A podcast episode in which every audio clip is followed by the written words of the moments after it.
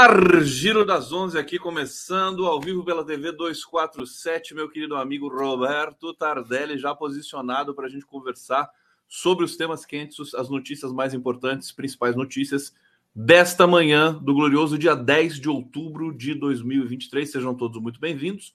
É, estamos ao vivo pela TV 247, evidentemente, também pela TVT de São Paulo, TV do Trabalhador, que chegou a um milhão de inscritos no YouTube, é, pela Rádio Brasil Atual FM 98,9 e pela TV Quirimurê, na Grande Salvador, Bahia.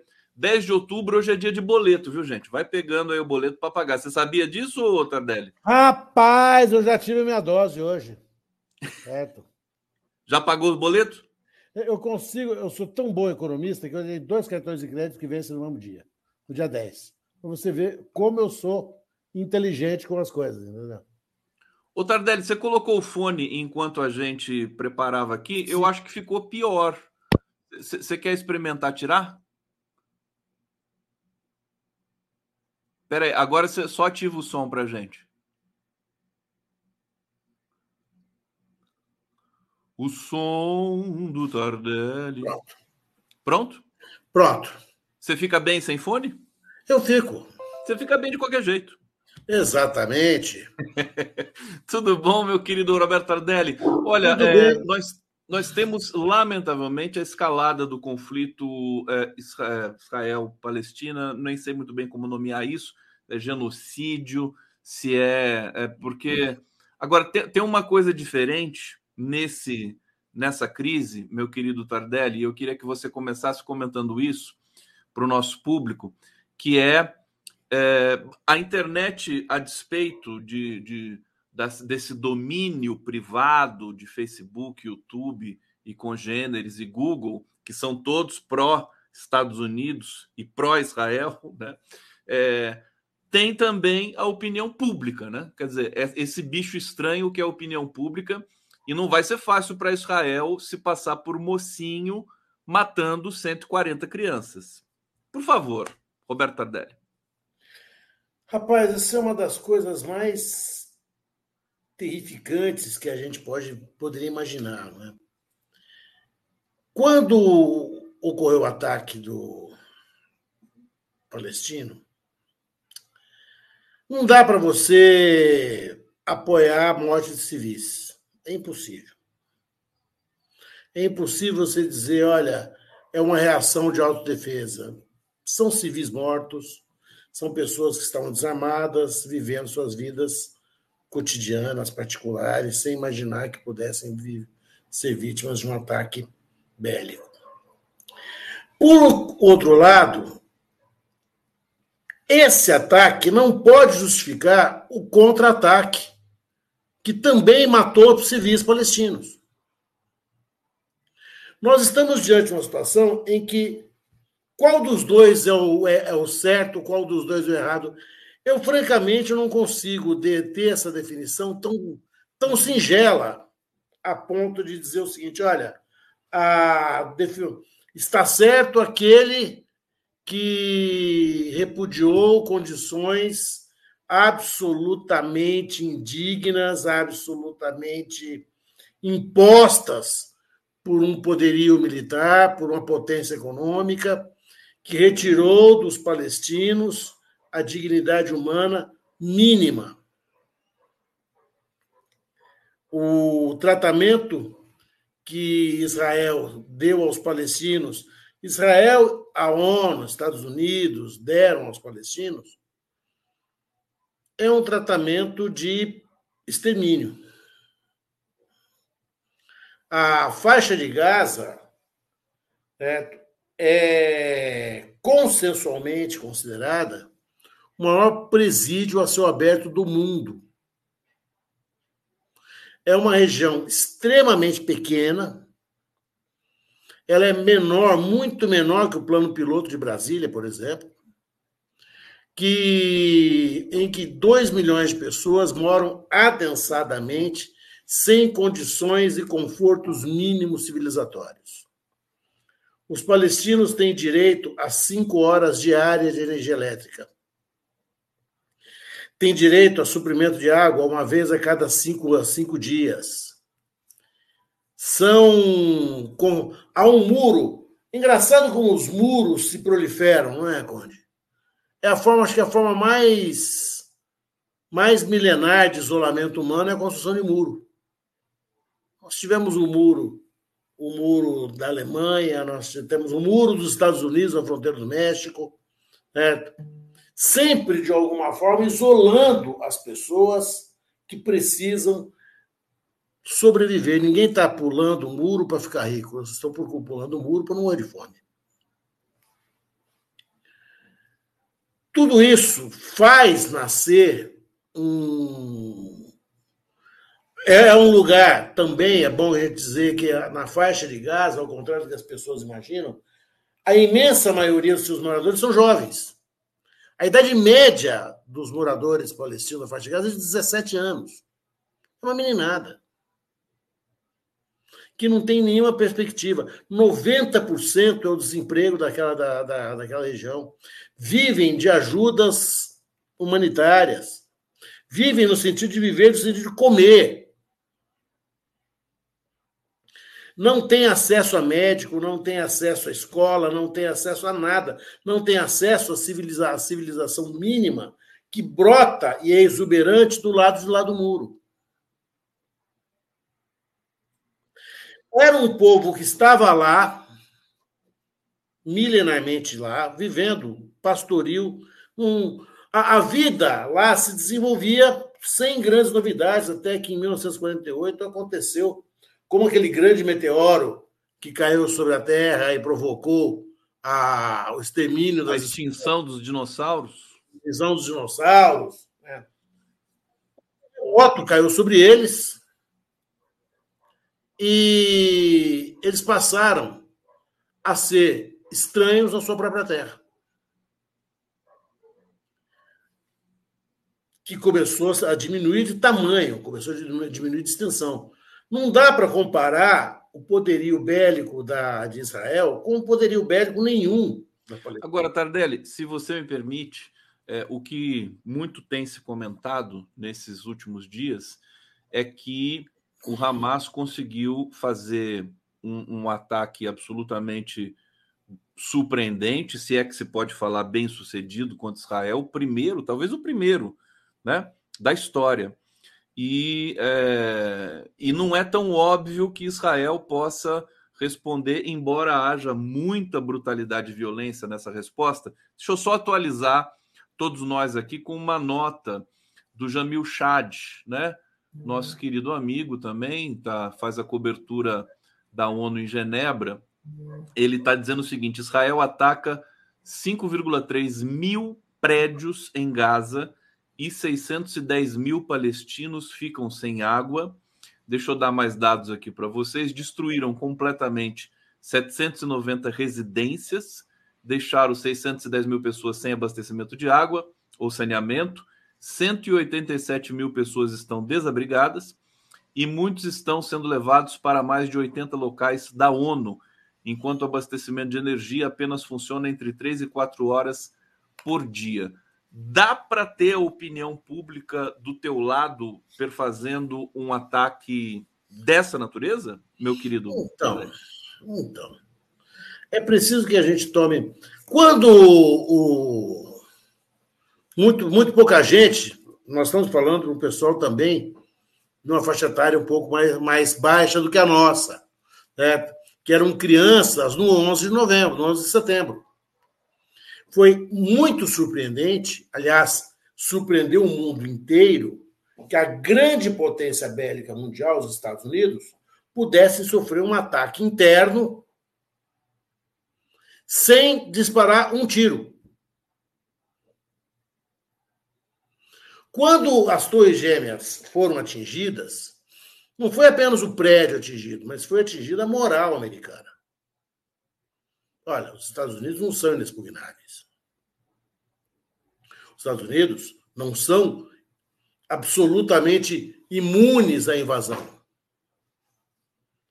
Quando caíram as Torres Gêmeas, a resposta americana foi de fúria absoluta. Esta fúria absoluta não diminuiu o vamos dizer o terror no mundo, porque terrorismo é uma expressão que a gente precisa tomar muito cuidado quando a gente utiliza. O terrorismo não é uma nós não podemos confundir terrorismo com criminalidade. terrorismo ele tem um objetivo, um objetivo político, que é de tomada de poder, que é de genocídio, que é extinção de grupos populacionais. Nós não podemos sequer de longe dizer que o Hamas queira dominar Israel, tomar o poder em Israel. O que acontece é que quando você tem condições, isso é uma, uma lição que é preciosa para a gente aprender. Quando ninguém tem nada a perder, porque já perdeu tudo que poderia ter perdido,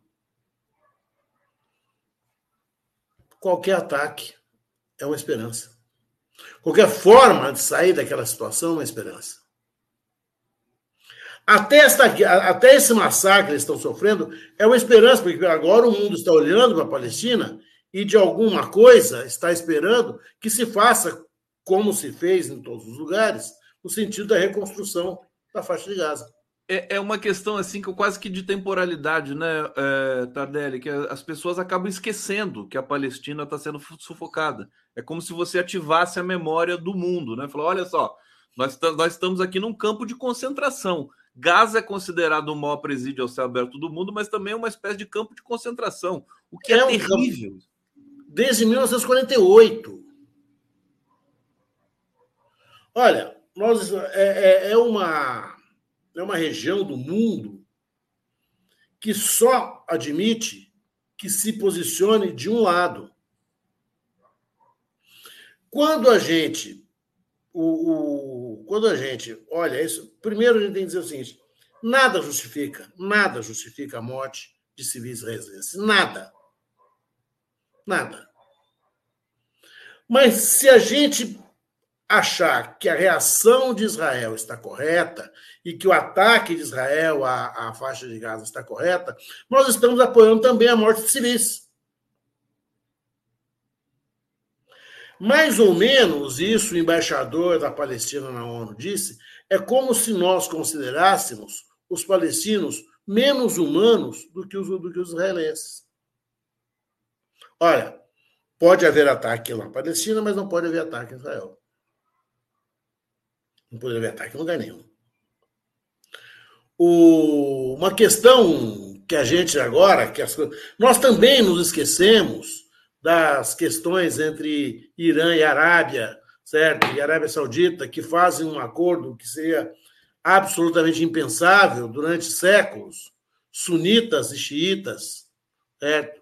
Inimigos milenares agora parece que são aliados, e isso desloca muito o eixo geopolítico do mundo. O Irã é uma potência, é uma potência bélica, pelo menos uma potência bélica no Oriente Médio a perda do protagonismo dos Estados Unidos na política externa, a ascensão da, da China, o, o, sem, o sem rumo que a guerra da Romênia está entrando. Olha, a Rússia está ganhando a guerra. Ucrânia. Ucrânia. Tudo isso parece que desloca essa questão para a questão palestina, até para que os europeus possam também justificar um pouco do seu antissemitismo. É muito complicado isso, Cláudio. Nós temos aí sentimentos que vão se entrelaçando, se, se cruzando, se chocando, se colidindo, que não nasceram ontem. Tardelli, deixa eu só é, contextualizar essas imagens aqui. Olha, São imagens ao vivo de Gaza, é, não, não consigo identificar exatamente a região. Eu sei que um porta-aviões uh, americano está tá em direção, eu não sei se já chegou, né? Isso aqui são imagens, evidentemente, vocês estão vendo aqui marítimas, né? Deve ser o litoral ali de Gaza. É, são aquelas imagens que ficam 24 horas, né? Monitorando essa região. Outra coisa que eu quero falar para vocês é o seguinte: é, quando, quando a gente é, defende é, o povo né, palestino, no sentido de que a gente é, é, deseja que, ele, que, que, que, um povo pare de ser exterminado, a gente não está é, culpando o povo israelense, a gente está a gente está apontando o dedo para este governo de turno israelense que é o de Netanyahu. Né? Isso é bom ficar bem claro, as pessoas não confundirem. Muita gente vem aqui pede para não confundir Hamas com Palestina, o que é muito é, justo e correto, e não confundir é, o povo de Israel com é, o governo de Israel, porque muitos israelenses são também se, se ressentem muito com a violência que é aplicada a Gaza. Agora, eu queria, a, e aos palestinos de maneira geral, deixa eu voltar aqui as imagens na tela, meu querido Roberto Tardelli, pegar comentários aqui do nosso público. A Renata Antonati está dizendo aqui: uma vergonha como a mídia hereditária vem tratando o tema. Mara Cabral, bom dia do Rio de Janeiro. Será que o mundo vai permitir que Israel continue com o extermínio total dos palestinos? É, Eliana Souza, é, Conde, adoro você. Acho que é isso que ela está dizendo aqui. Com o Tardelli, amanhã fica delícia. Obrigado, querida.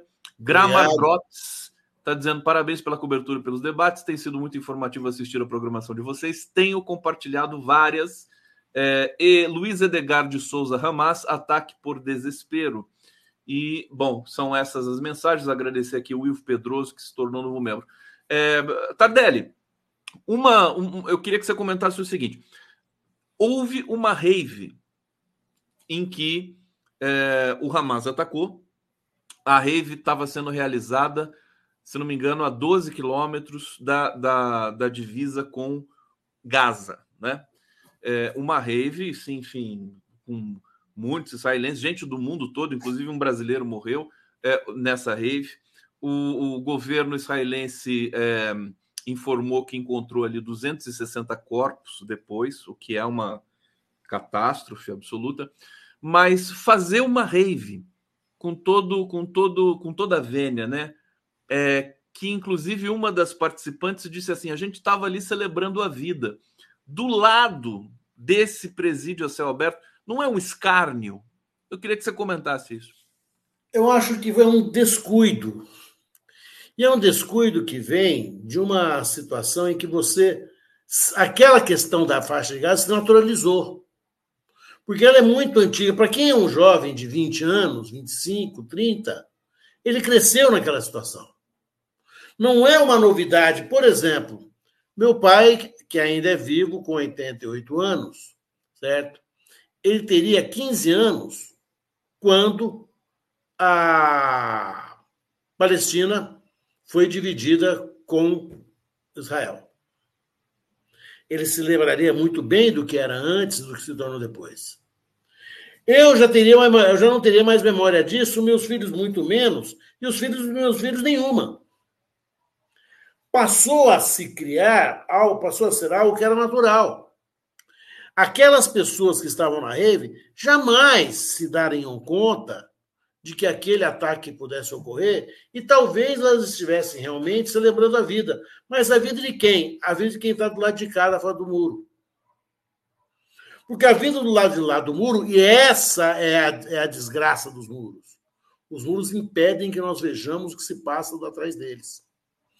Por que as nossas prisões, queridíssimo amigo Conde, não são feitos com cercas elétricas. São muros altíssimos, caríssimos, indestrutibilíssimos.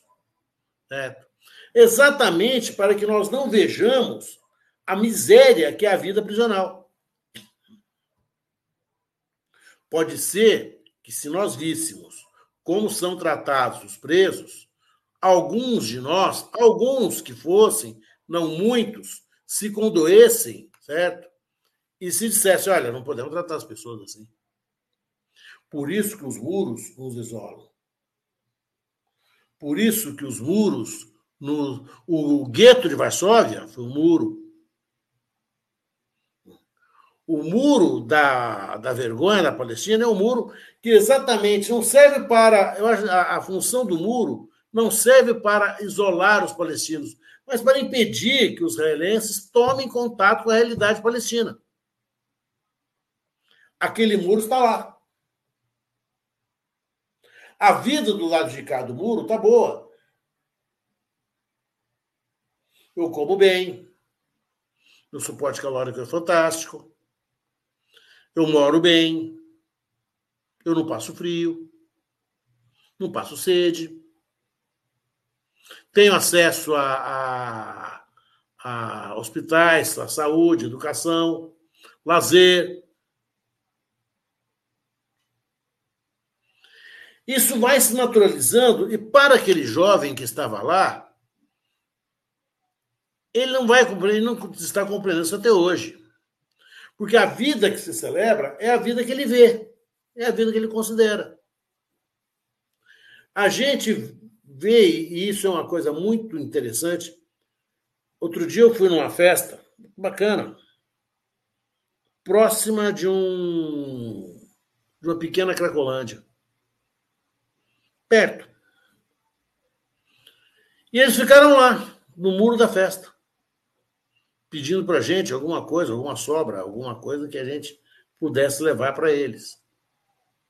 Lá dentro da festa, do lado de cada muro, todos nós celebrávamos a vida, sem nos darmos conta de que ali, esperando a gente, a saída da festa, havia uma multidão de famintos. A nossa dificuldade de identificação causa esse tipo de, de, de, de aspas, celebração. Você estava celebrando o quê? Você estava celebrando a vida deles. Eles não deviam ter. essa, a, o problema, da, e porque a juventude vai se naturalizando, é como se naturaliza o racismo. Olha, eu moro num condomínio em que o negro, desde que eu nasci, desde que minha mãe lá estava, desde que meu pai chegou, sempre trabalhou como jardineiro, como segurança, como manobrista, como babá, como empregada, como diarista.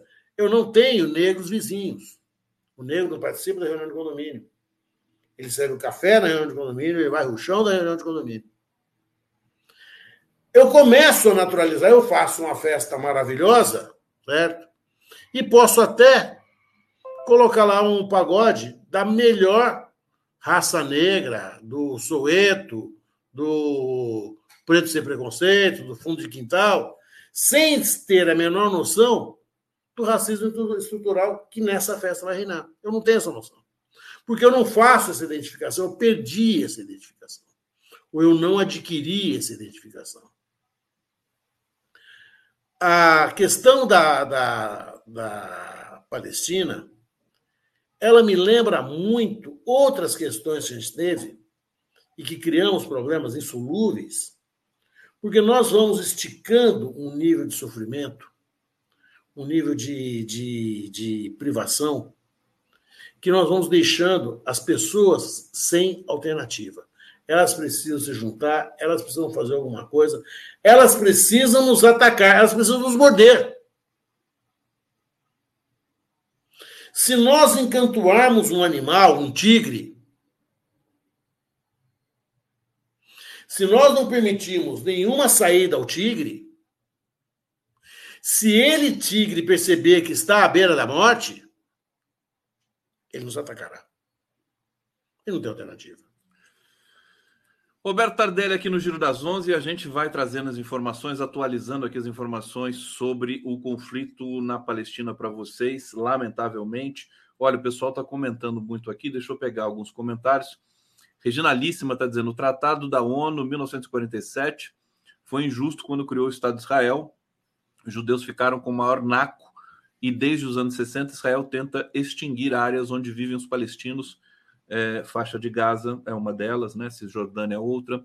Antônio Gorski, é, ministro da Defesa israelense, estamos combatendo animais. Não, a gente vê frases também que foram ditas por supostos analistas aí na, na, mídia hereditária. Adorei a internauta que chamou Muito a bom. mídia brasileira convencional de mídia hereditária, dizendo que eh, coisas assim nesse tom assim. Não, Israel não quer mais aquilo, chamando Gaza de aquilo, né? É, e justamente tratando os palestinos como animais. Quer dizer, eu acho que Israel agora não vai conseguir resistir ao poder da opinião pública global. Vamos ver até onde vai isso. Quer dizer, todo todo o dinheiro, todo o mercado financeiro, todo o poder financeiro do mundo após Israel, mas nós temos algumas algumas sutilezas nesse nesse cenário global que foram sendo aí, é, enfim, implementadas nesses últimos tempos. Soraya Borges, obrigado pela colaboração. Grammar Drops está dizendo aqui: os alemães também celebravam a vida deles, enquanto os judeus eram arrastados para os campos de concentração Exatamente. na Segunda Guerra. Quer dizer, tinha muita gente que não sabia que os judeus estavam indo para o campo de concentração, né? O, o, aliás, a maioria parece que não sabia, né? Essa é a grande alegação, né, Voz? Olha, a população comum desconhecia o que se passava. Né? Aquilo que era de conhecimento da elite militarizada, certo? Não chegava à população comum que também não se esforça para tomar conhecimento. Você tem que se preocupar com o seu, com o seu dia a dia. Você tem, você tem que criar seus filhos, tem que pagar suas contas. Você disse, hoje é o dia, de, hoje é o dia nacional do boleto, certo? Todo mundo pagando conta. E todo mundo, e quantos de nós não viu o mês acabar hoje? Sim. Certo? Ah, não dá para saber meu, quem vai para Supremo, quem não vai para Supremo. Não dá para entrar nessa conversa, certo? Porque o dia a dia é muito, é muito absorvente. Uma coisa que eu queria, que eu queria dizer para você é o seguinte: a miséria da faixa de Gaza empurrou a faixa de Gaza para um ataque desesperador e desesperado. Num ataque desesperado, não pouparam ninguém. Porque eles nunca foram poupados. A, a opinião pública mundial, que muito, muito, muito vai ser feita pelo, por Israel pelos Estados Unidos. Não, quando a gente fala Israel, eu queria que as pessoas entendessem, eu não estamos falando dos judeus comuns. Estou falando de um governo de extrema-direita que tomou o poder em Israel, que chegou ao ponto de revogar as decisões do Supremo Corte pelo parlamento. O que eles quisiam, queriam fazer, querem fazer aqui no Brasil, fizeram em Israel.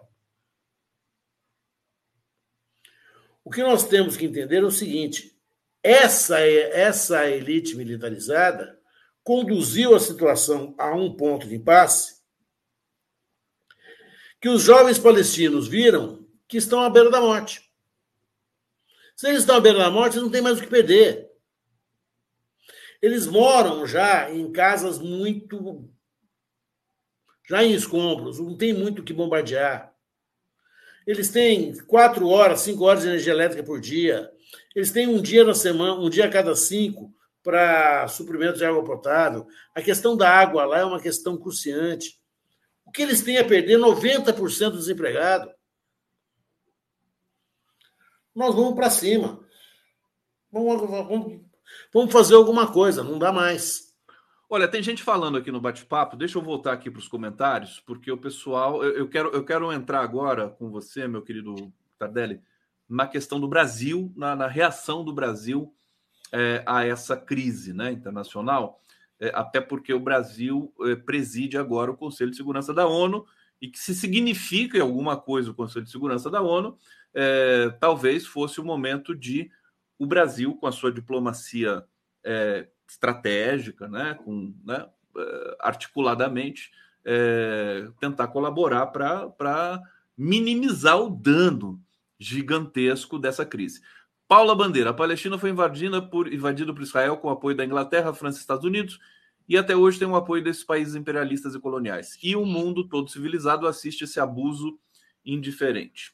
Coraline Perazzoli, é, sinto, mas não dá para o Lula ficar fora. Ele é o presidente do Conselho de Segurança da ONU. Não, não é, o Lula não é o presidente, né? O Brasil preside, né?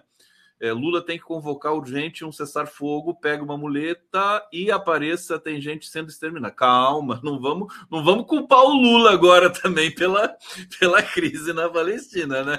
A culpa do Lula. Calma, calma, Carolina. O, o Tardelli vai comentar. André Atrase, eu não sabia que Gaza era um campo de concentração um local vigiado e fechado, somente que as condições de vida eram péssimas. Eles, eles sequer podem sair de lá, né? Os palestinos que habitam Gaza. Gramadrops, mais uma vez aqui, dizendo o seguinte: os ricos perderam a vergonha de tal modo que não percebem que o mundo está ruindo enquanto eles dançam, se drogam e fingem demência, né? O Elon Musk, né? vai para o espaço e tudo mais, né? E o mundo corroendo. É, Eurico de Arruda Neto, onde a maioria dos brasileiros acha que o Islã é todo terrorista. Precisamos mudar isso. Ô Tardelli, o que, que, você achou da reação brasileira? Teve ali alguns ministros se manifestaram pelo Twitter, né? De maneira desordenada, diga-se de passagem, alguns defendendo Israel de maneira apaixonada, condenando o Hamas, outros é, defendendo a Palestina, é, situações assim ambíguas. É, a nota oficial do governo brasileiro defende o Estado palestino, mas eu queria que você é, nos dissesse: o Brasil pode fazer alguma coisa concreta, dado o respeito internacional que o país recuperou agora com a presença do presidente Lula? Eu acho que o Brasil, na, com o presidente do Conselho de Segurança, tem que fazer alguma coisa. Tem que chamar o mundo, tem que dizer: olha, eu não, não, eu não tenho a pretensão de que o Brasil vai resolver o problema de Israel e Palestina, certo? Isso, isso a, os séculos já, já, já nos convenceram que a solução para esse problema é muito mais profunda do que se imagina. Né? Mas ele pode pode fazer com que o Conselho de Segurança diminua as perdas civis. Olha, tem que parar de morrer gente. Nós temos que entregar à população palestina condições de vida minimamente humanas. Nós temos que. O que é minimamente humanas? Tem que ter água encanada, tem que ter eletricidade, tem que ter acesso à, à saúde. Tem que haver um processo de geração de renda. Esses jovens palestinos e seus filhos precisam ter geração de renda para poder viver com dignidade. Alguma coisa, eu acho que o Brasil, sem a menor pretensão de, de querer resolver a, a questão, mas é chamar o mundo chamar o mundo. E, curiosamente, tem uma autoridade, o Brasil tem até uma autoridade histórica para isso, porque a criação do Estado de Israel foi presidida por um brasileiro. Olha, nós presidimos a criação do Estado de Israel. Nós podemos chamar as pessoas e dizer: olha, o que nós podemos fazer? Ninguém está pensando em paz. Ninguém está pensando em amor. Nós estamos pensando em dignidade mínima. No Brasil, aconteceu uma coisa, querido, chamada facções criminosas, chamada PCC. De onde que, que surgiu isso? Surgiu do massacre do Carandiru, surgiu de condições absolutamente desumanas de vida, de encarceramento, quando os presos perceberam que não tinham mais o que perder. Eles se uniram e criaram uma força paralela. Se não houvesse a indignidade de tratamento que se deu aos presos no Brasil, essas facções não existiriam. Se não houvesse a indignidade de tratamento que Israel relegou à Palestina, os ataques não teriam ocorrido. Não, não é possível você imaginar. Israel e, e Palestina guerrearem é mais ou menos como o Equador querer, querer declarar guerra aos Estados Unidos. O... É, é, aquela coisa, né, Tardelli? Sem querer te interromper, já interrompendo. Quer dizer, o, o, o, Equador é muito menor que os Estados Unidos, mas o Vietnã é muito menor que os Estados Unidos, e os Estados Unidos saíram correndo de lá, né? Quer dizer, existem outras variáveis também existem, nessa história.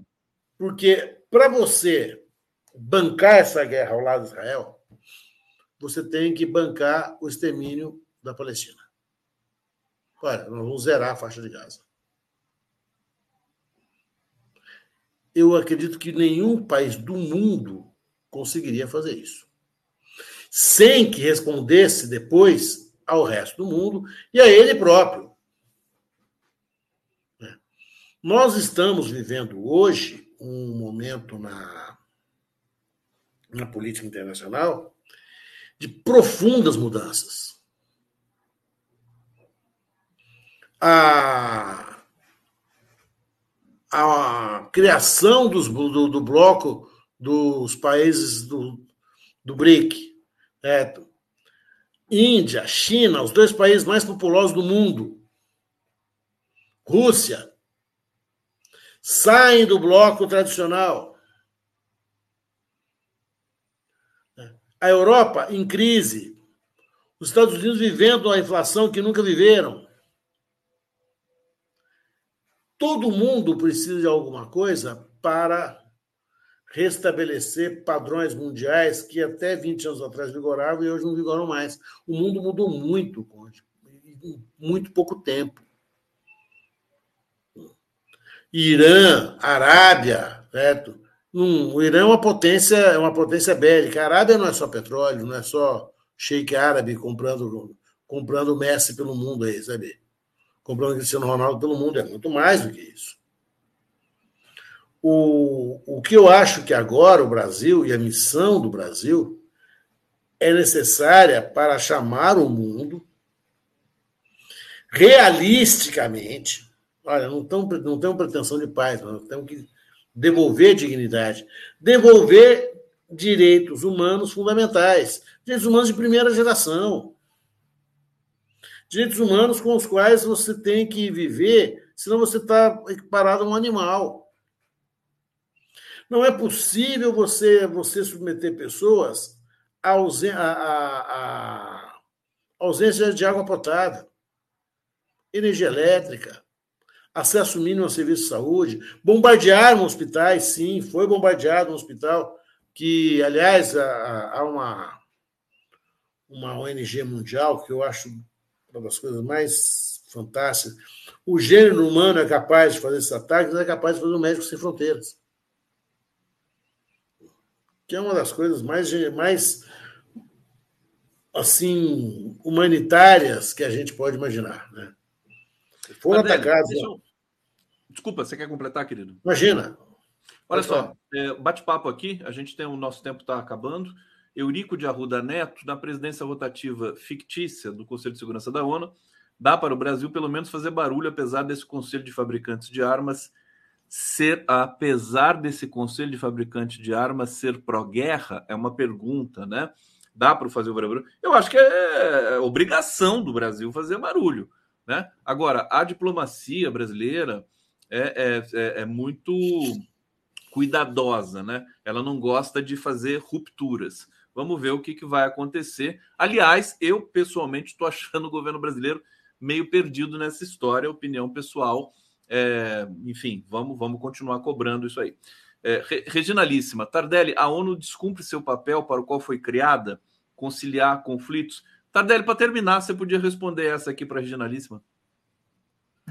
Olha, eu acho que o Brasil, a, a, a ONU está descumprindo, claro. O Conselho de Segurança teria, ter, já teria que ter se reunido. Né? Nós, nós teríamos que estar agora a assistir ações e atitudes no sentido de diminuir a intensidade do conflito, diminuir o número de mortos, porque nós não estamos falando de mortos é, de infantaria, estamos de mortos civis, de crianças. Podemos admitir isso. Eu quero, o, o querido Conde, eu acho que na semana que vem nós estaremos falando sobre esse assunto. Acho que isso não vai acabar. É, não está dando pistas de que nós vamos encerrar isso aí. É. Não, não, vai acabar. E, e, será pior, a situação estará mais grave, a situação estará mais tensa. O que eu peço às pessoas é que não se deixem levar por noticiários tendenciosos, por expressões terror, Terrorismo é uma expressão muito grave, é uma expressão que a gente tem que saber usar, em que sentido usar. Né? O, porque o terror ele é criado nos dois lados. Há um terror de Estado em Israel que criou um muro e, e impôs condições de indignidade a, a, um, a uma etnia, a um país. Mal comparando, é como se o Brasil fechasse o Paraguai, o Paraguai não vai ter água, não vai ter luz, não vai ter comida não vai ter escola, não vai ter hospital. O Paraguai que vier para cá, nós vamos tratar que nem bicho. Vamos fazer um muro.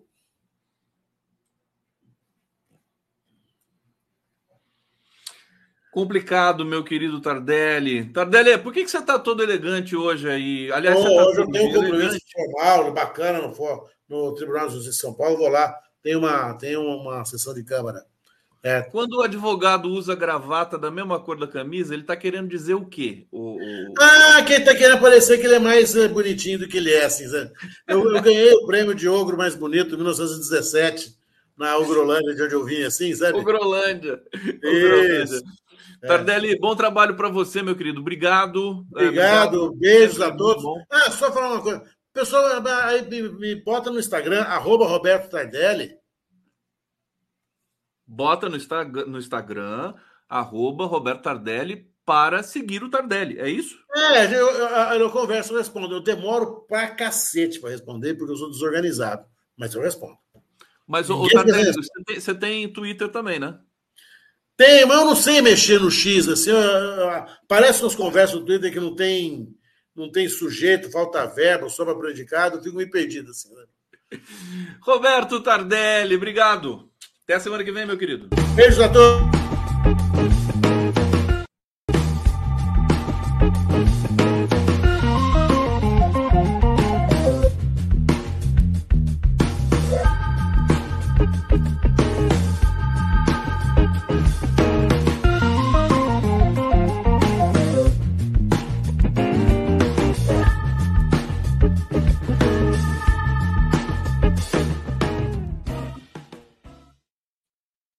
Recebendo agora a Denise Assis. Seja muito bem-vinda aqui. Todo mundo já deu like aí pra gente? É a vinhetinha muito do like. Muito bonitinha essa vinhetinha do like, né? Uma fofurinha, né? Essa, é. essa vinhetinha, minha querida Tão Denise. fofa quanto você. Bom dia, Conde. Bom dia. Bom dia, minha comunidade querida. Estamos aqui nesse dia esquisitíssimo.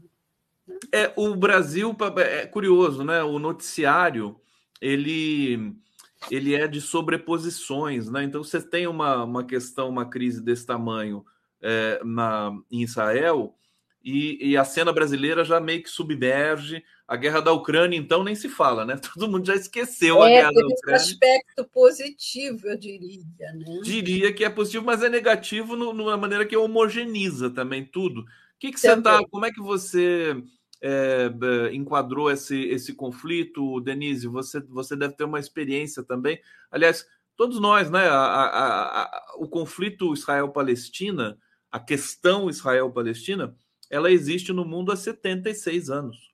Só isso. Olha, quero te contar que aos 13 anos eu fiz uma música chamada Chuva de Paz, já enfocando o conflito do Oriente Médio. Participei de um festival de colégio com esse tema, então bota tempo nisso. Né? O Conde, hoje eu estive conversando com o nosso amigo José Arbex, que a vida separa, mas quer dizer, você separa, mas a vida nos une, entendeu? Então, eu estive conversando com ele, porque apesar dessa longa estrada observando esse conflito naquela região, a gente sempre perde alguns detalhes da geopolítica atual, né? Agora que nós estamos vivendo aí a organização do Sul Global, há muito interesse em jogo e eu precisei da ajuda do Arbex, que conhece como ninguém a região, ele já esteve lá, e ele me passou uma visão muito interessante é, sobre essa a motivação né, dessas cenas horrorosas que a gente está vendo, o porto de Gaza sendo dinamitado por Israel. Né? É, segundo me passou Arbex, a visão mais ampla do, do cenário é o de que Claro, isso tudo sempre envolve os americanos, os estadunidenses, né? E segundo essa interpretação, aquele acordo que estava sendo costurado é, Biden, Israel e Arábia Saudita estava incomodando demais aquela região e principalmente o Irã e o, a faixa de Gaza, que ficaria pulverizada se esse acordo saísse, porque isso envolveria bilhões é, estadunidenses para a Arábia e vice-versa, porque nós sabemos que a Arábia é um poço de petróleo. Então, toda essa negociação não estava sendo bem vista pelo Irã, pelo Hamas e pela faixa de Gaza. Então, uma das motivações do conflito no plano macro seria essa aproximação com a Arábia Saudita de estadunidenses e Israel, que ficaria muito fortalecido. E já que ele não cumpre o acordo de Oslo, né, que foi firmado lá atrás, em 67, é, após a guerra do Yom Kippur, é, esse acordo ele previa não só o, o, a, definição do Estado de Israel, mas principalmente, e esse é o ponto, a criação do Estado palestino, é, Israel nunca obedeceu. É, a Palestina quer que vigore esses acordos, essas fronteiras delimitadas após a Guerra dos Seis Dias, né, lá de 67, reconhecido pela ONU. É, esse essa delimitação tem todo o reconhecimento mundial de outros países que reconhece na Palestina o direito de existir, como ela existia antes, porque, na verdade, a, a criação do Estado de Israel foi patrocinada pelo Reino Unido, que está quietinho lá, junto com a União Europeia, dando uma força para Israel. É, foi os Estados o, o Reino Unido, no pós-guerra, é, quem legou aos, a Israel aquele pedaço da Palestina. E desde então, eles vivem no inferno. E, principalmente, a Palestina estava vivendo nos últimos anos, dada a, é, ao autoritarismo do Netanyahu, que estava enfraquecido dentro do seu próprio país, e aí entra a questão mais micro, né, em disputas eh, internas selvagem que o estava enfraquecendo, ele estava quase para cair é, devido a manifestações e, e toda uma mudança no judiciário, que ele queria o poder para si, o l'estat-c'est-moi e, e tudo isso. E quando, eis que de repente ele está para cair, ele está enfraquecido, vem esse ataque de, de da, da, Palestina, do Hamas, né? E que promove uma união interna provisória e precaríssima. A, a figurinha do, do Netanyahu está totalmente desbotada. Ele não vai se sustentar assim que passar essa crise. Por quê? É, ele deixou Israel totalmente vulnerável para cuidar de uma crise interna criada por ele e uma crise interna que estava fazendo muito mal a Israel. Então, ele não vai se sustentar, ele está é, tentando surfar nessa união interna que se formou é, para sustentar uma contraofensiva, mas ele não vai se sustentar por muito tempo assim que passar o auge dessa crise, que uh, o Biden acabou de passar um recado do tipo: ó, oh, bate, mas bate de leve, né? não, não, não dizima como estava sendo prometido. Porque... É, muita gente apreensiva, né? Porque Israel cercou Gaza com, com muitos tanques de guerra, o, ar, a, a, o arsenal de Israel tem até, tem até arsenal nuclear. As pessoas falando, vai, vai, vai dizimar né, todo é. mundo ali. Não, esse não é um ponto apenas, isso já é um ponto gravíssimo, a superioridade bélica de Israel. Mas o ponto é mais grave que eu considero é o um aspecto humanitário, porque o que Israel estava prometendo é um crime de guerra de é, simplesmente cortar água, cortar gás, cortar comida, isolar o povo e deixá-lo morrendo de fome. Civis que não pediram essa guerra, que não é, nem sempre apoiam o Hamas, né? e, enfim, estão ao sabor dessa guerra que eles estão aí como vítimas. Né? Denise, querida, eu, eu, quero muito saber a tua leitura sobre o comportamento do governo brasileiro com relação ao conflito. É, faz, um, faz um apanhado geral, porque tem muitas informações. O Brasil, hoje, por exemplo, para informar todos vocês, já mandou, acho que já enviou três ou quatro aviões para a Itália.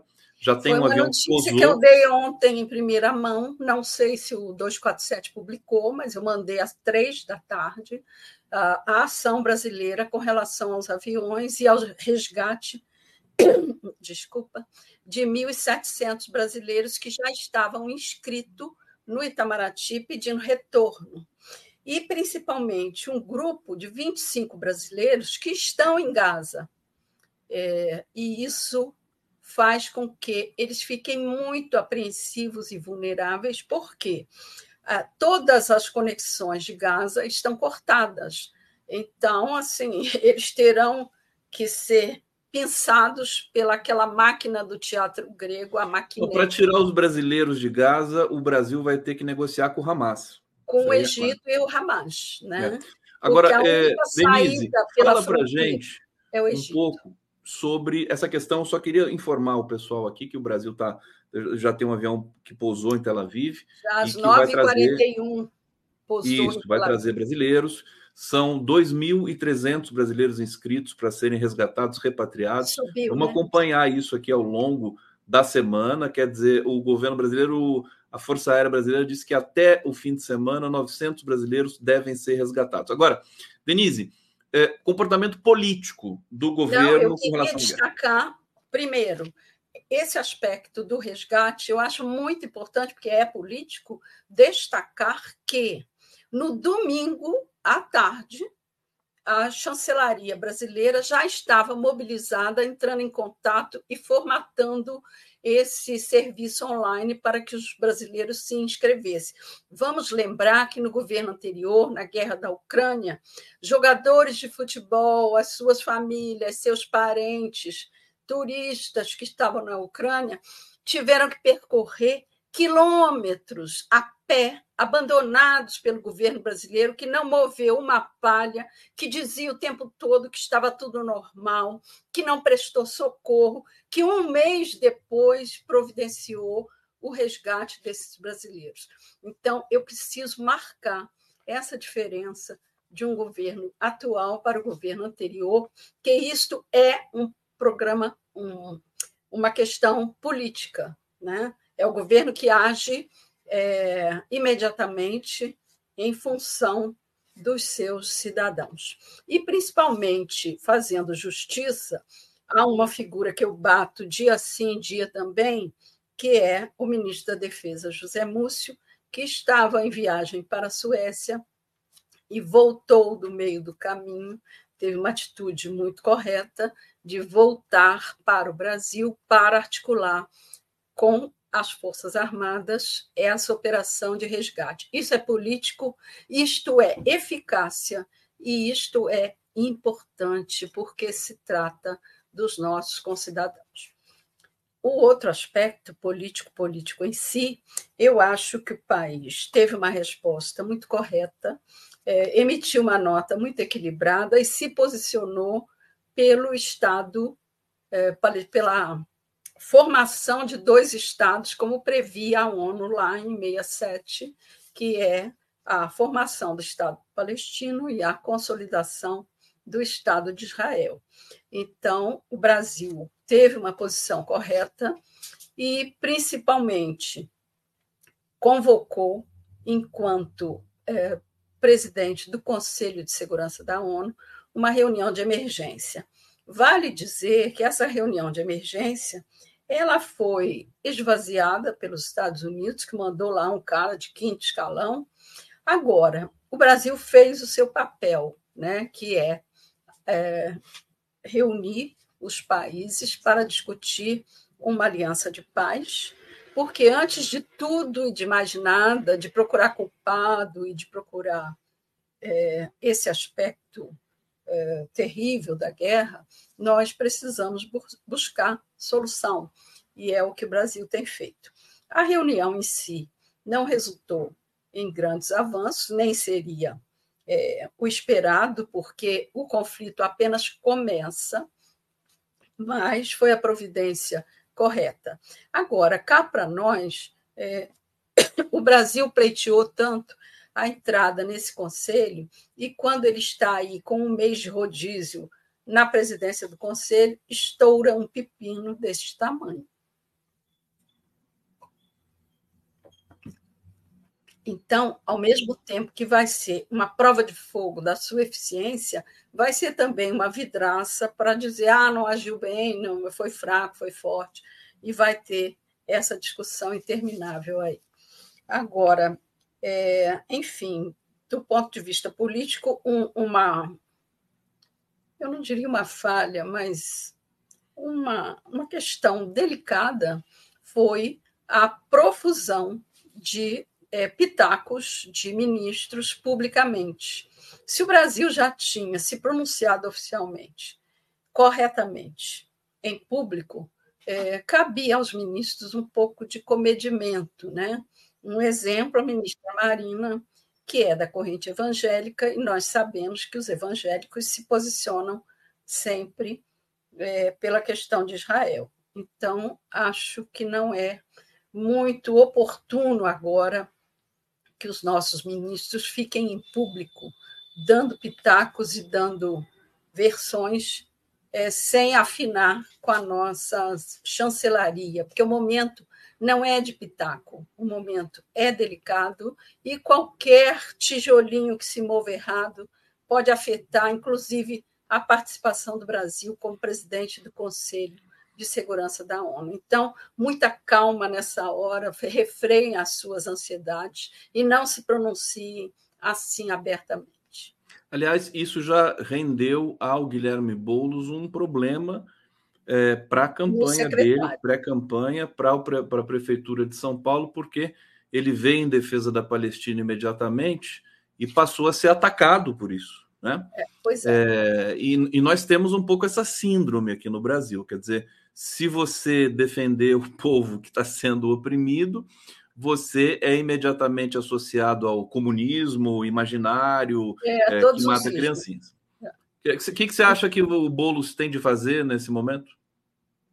Não, eu acho que ele fez o que devia ser feito, se recolhe e é, atrasa quatro casas e avança dez, né? Espera o momento de se pronunciar pela campanha e não pela política externa. Acho que agora vai ter que esperar passar, não há, é, como é que se diz, gabinete de crise que dê jeito nisso. Eu quero tratar um pouquinho com vocês aqui também, com Denise, sobre a cena brasileira propriamente. Sim. E nós temos hoje, o TSE vai julgar a chapa Bolsonaro-Braga Neto.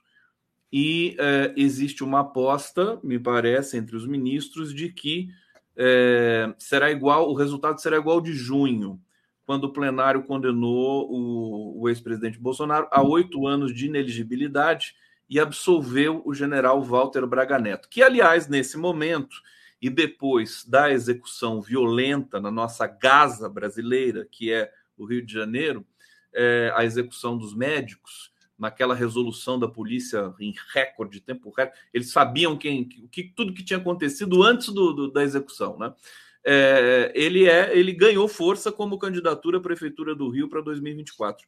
É, fala, fala um pouquinho do Braga para gente. Ele não ganhou força. Ele foi asquerosamente, nojentamente, é, numa atitude inexpugnável do tal do Weingarten, lançado oportunisticamente, no pior dos níveis, ao governo do Rio, num momento de dor, de perplexidade é, e de é, fosso político e de segurança que a cidade viveu. Então, assim, foi a atitude mais asquerosa politicamente que eu vi nos últimos tempos, porque enquanto está lá catando cadáver, enterrando os mortos e, e pranteando as pessoas queridas, esse é, Fábio Weingarten, que é um dublê de advogado, assessor de imprensa e o que for do Bolsonaro, lançando como solução um general incompetente, mas no pior dos níveis. Basta dizer que na intervenção que ele pilotou no Rio de Janeiro, nós tivemos aí um aumento da criminalidade e do, do morticínio da ordem de 1.532 mortos só no período que ele esteve à frente da intervenção. Então, não demonstrando nenhum esforço para investigá-las ou dissuadir os PMs que perpetraram essas mortes para que não o fizessem. Então, Braga Neto é sinônimo de morte, não de segurança. Braga Neto é sinônimo de golpismo. Hoje, a Polícia Federal anunciou que o Braga Neto foi descoberto como o elo entre dois grupos que organizaram o golpe eh, contra o presidente Lula. Foi anunciado que Braga Neto está sob investigação profunda da Polícia Federal. Por quê? Foi constatado em gravações do celular dele, do uh, Mauro Cid e Alhures, que ele manteve aquele comitê funcionando exatamente para fazer a ponte entre os flagelados lá, aqueles miseráveis, horrorosos, malucos, patriotas, que estavam na, acampados no QG, e o grupo de estratégia do golpe. O golpe tinha uma data limite para ser dado. Ele teria que, depois das várias tentativas de 30 de outubro pela PRF, 12 de outubro na diplomação, 24 de outubro, na bomba que explodiria no aeroporto. Eles tinham um limite para dar último, a última cartada, que seria no dia 18 de dezembro. Por que 18 de dezembro? Porque a princípio, aliás, era 17. Porque a princípio, no dia 18, era a diplomação do Lula. E, segundo gravações, inclusive daquele Ailton. Peraí, deixa eu catar meus alfarrábios aqui. Cadê a gravação do cara? É, o tal do Ailton. Cadê o Ailton? Ailton, Ailton.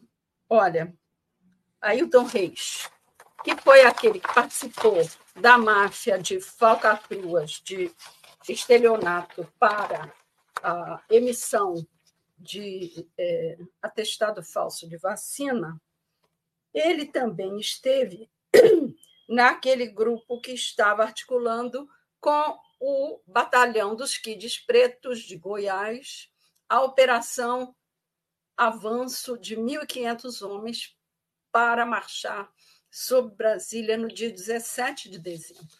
E tudo isso com a anuência e o controle e a coordenação de Braga Neto.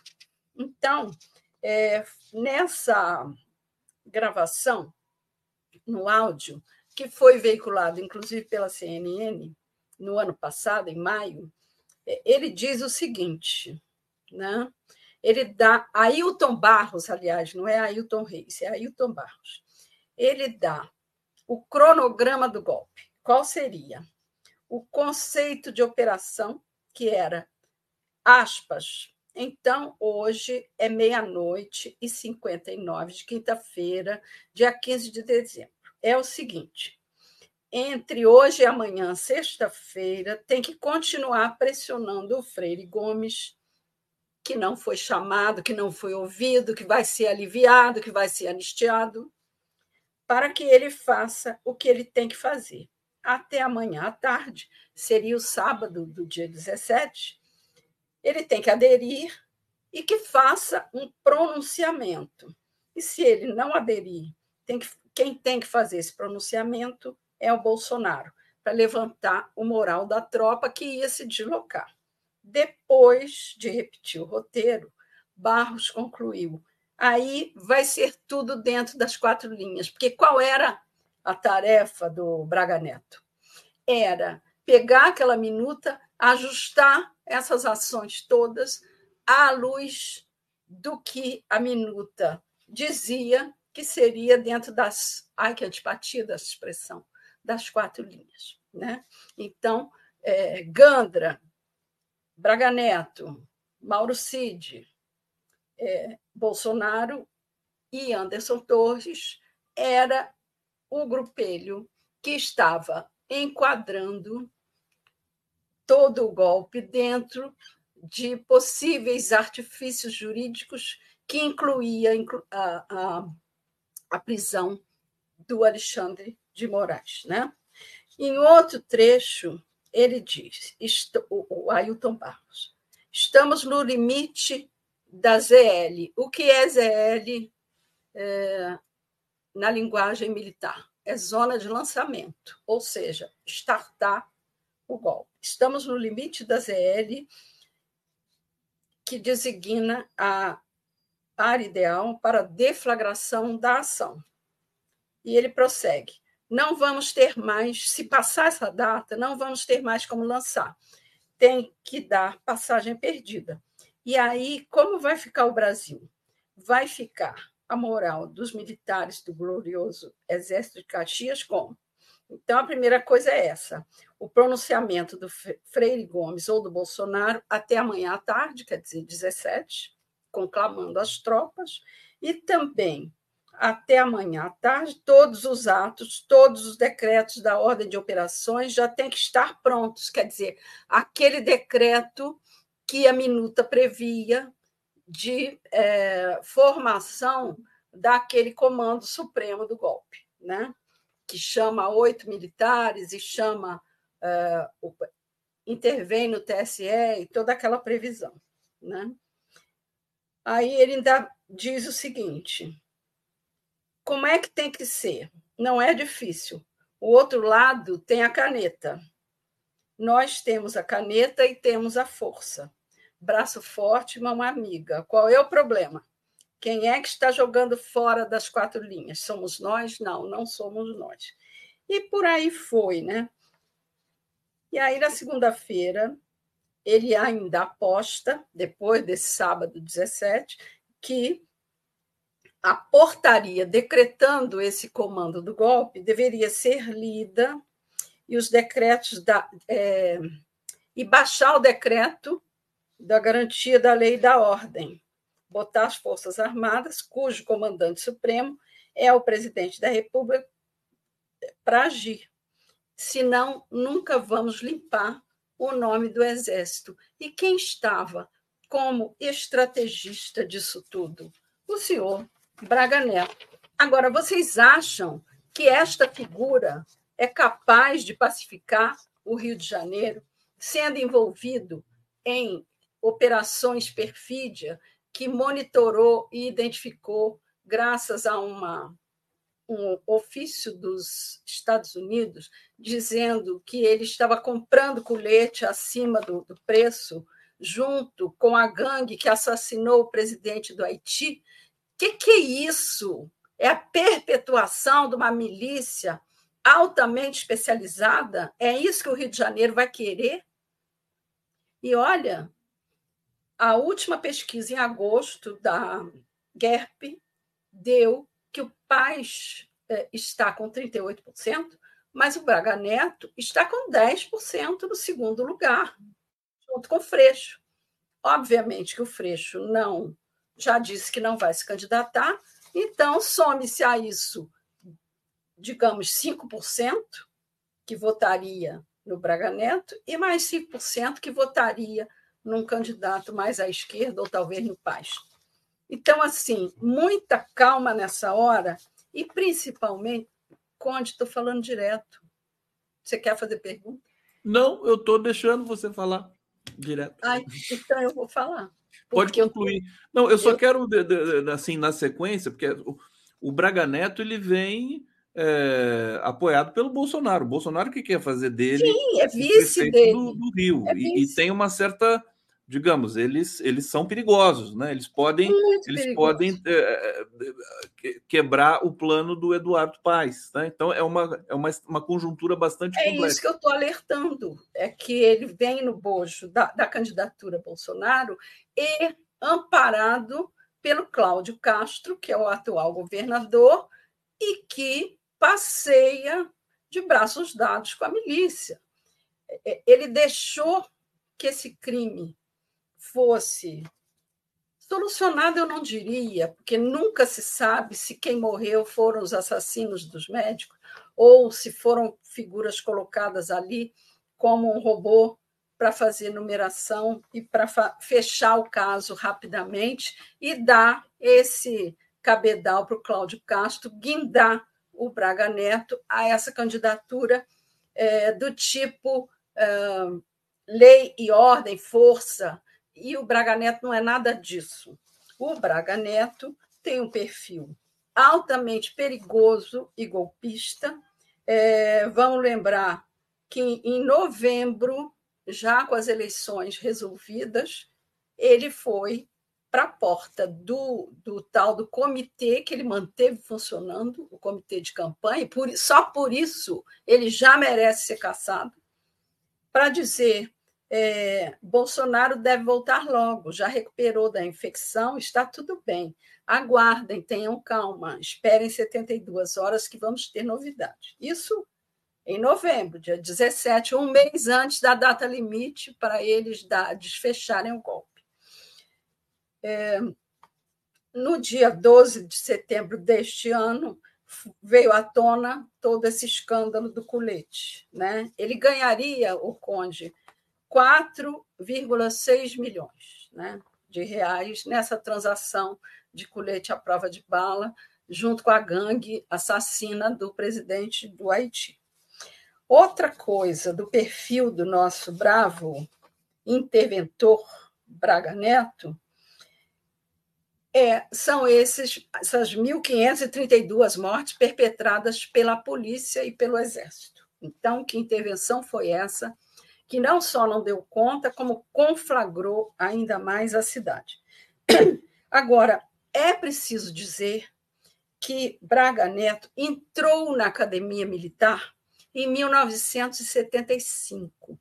Isso quer dizer que os professores desta criatura foram os egressos dos porões da repressão.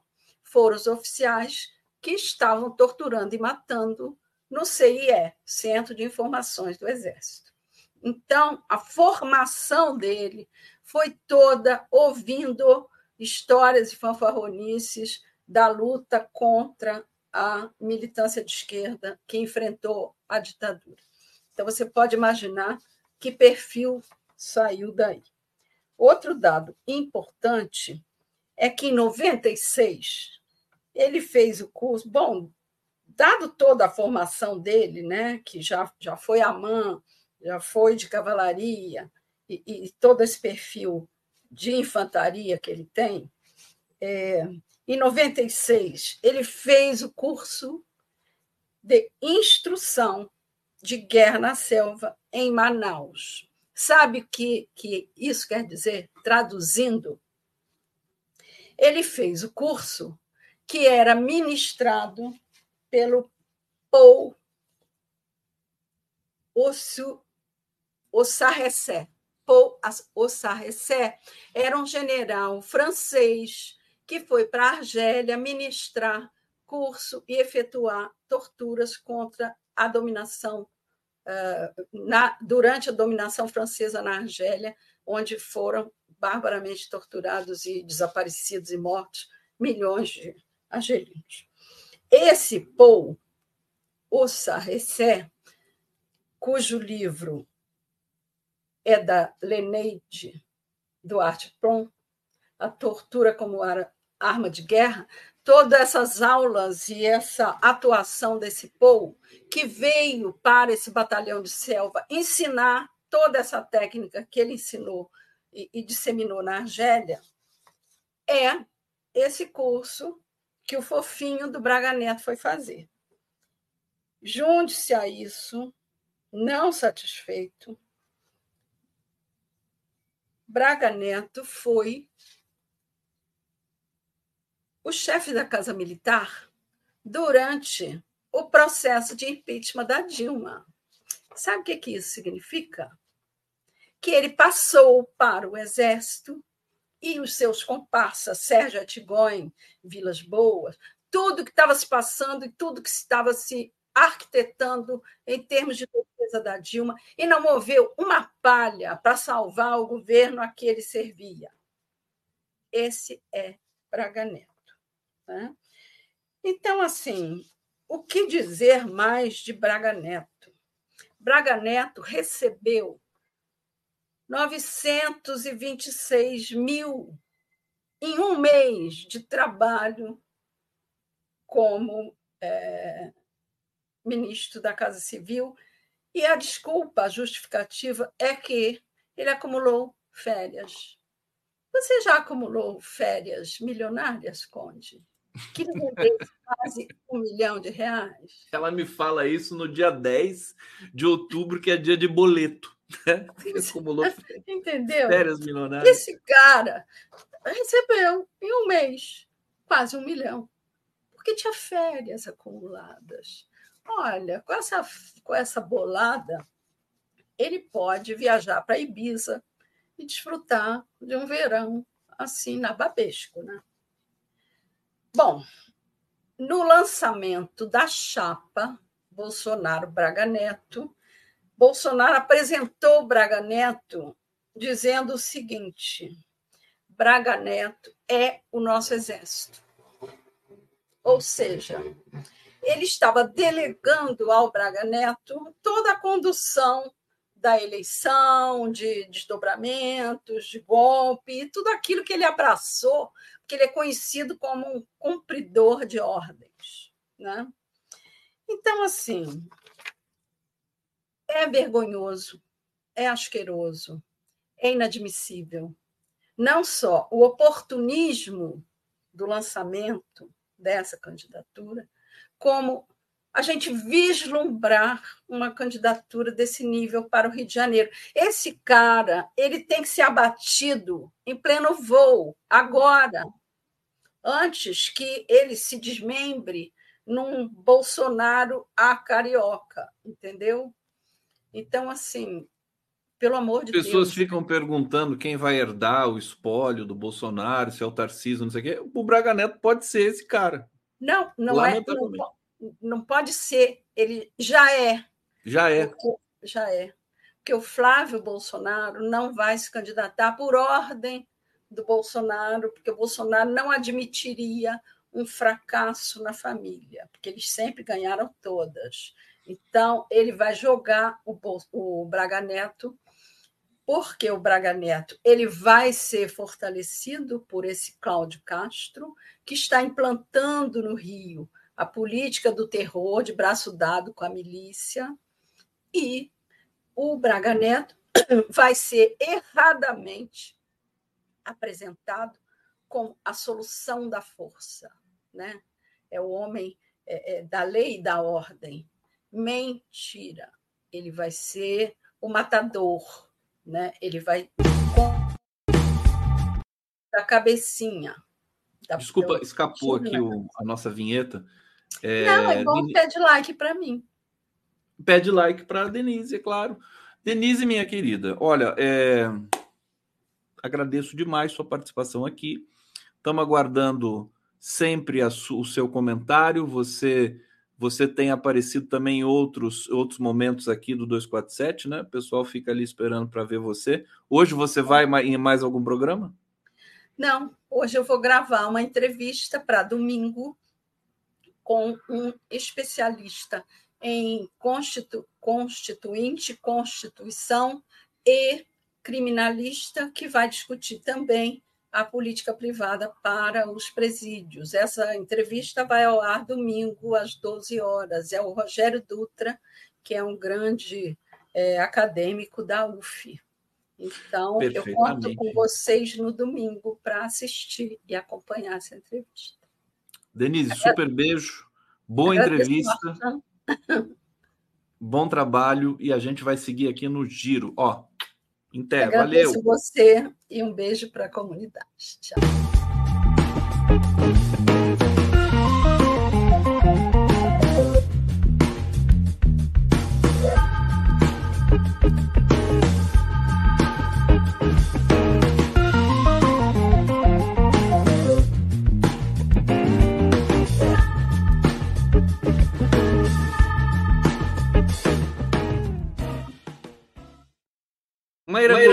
Chegando aqui no Giro, das, Giro 11. das 11. Deixa eu ver, deixa eu ver, tem um eco. Um eco. Temos um eco. Deixa, um eco. deixa eu mutar aqui o da Maíra.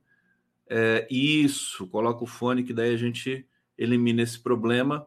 Maíra Goulart chegando aqui para comentar um pouco com a gente, comentar a cena nacional é, e também essa crise no Oriente Médio.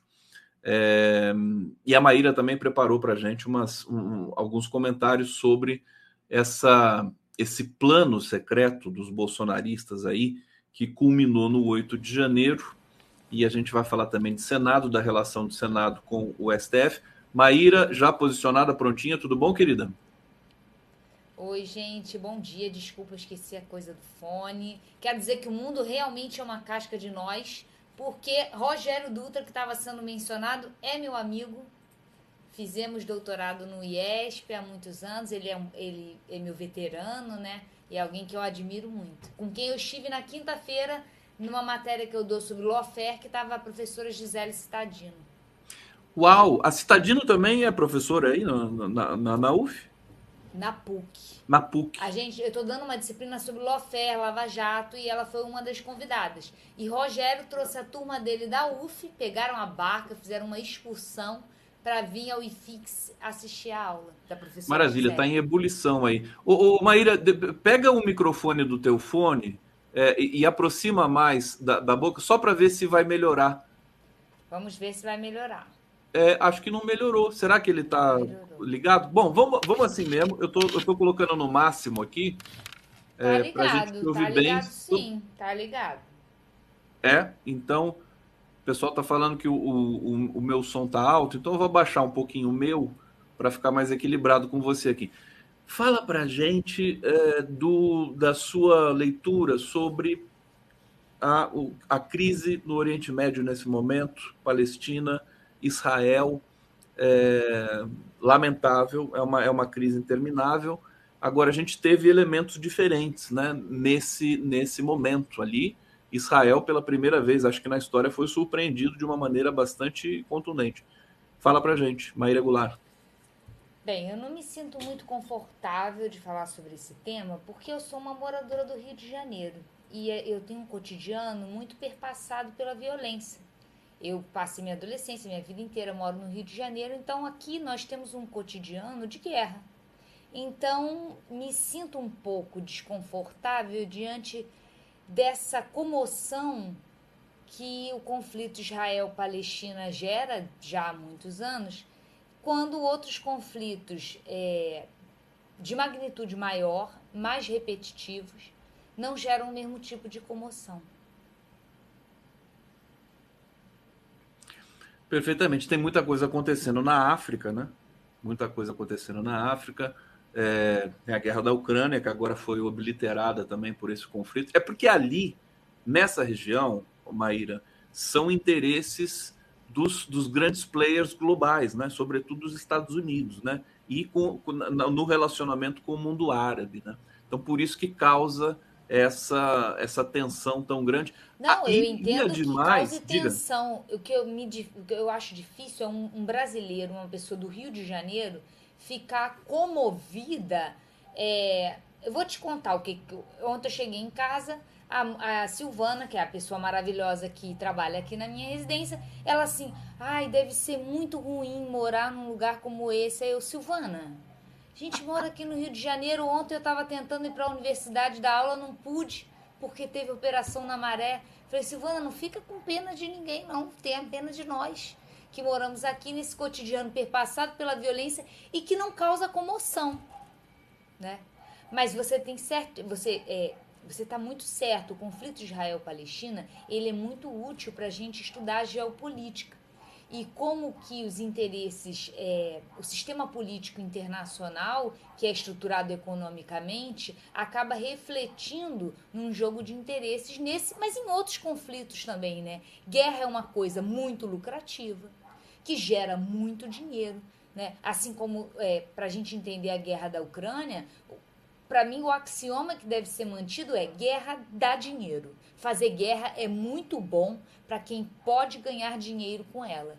E geralmente, quem pode ganhar dinheiro com conflitos são esses que têm poder suficiente para engendrá-los e mantê-los por muito tempo.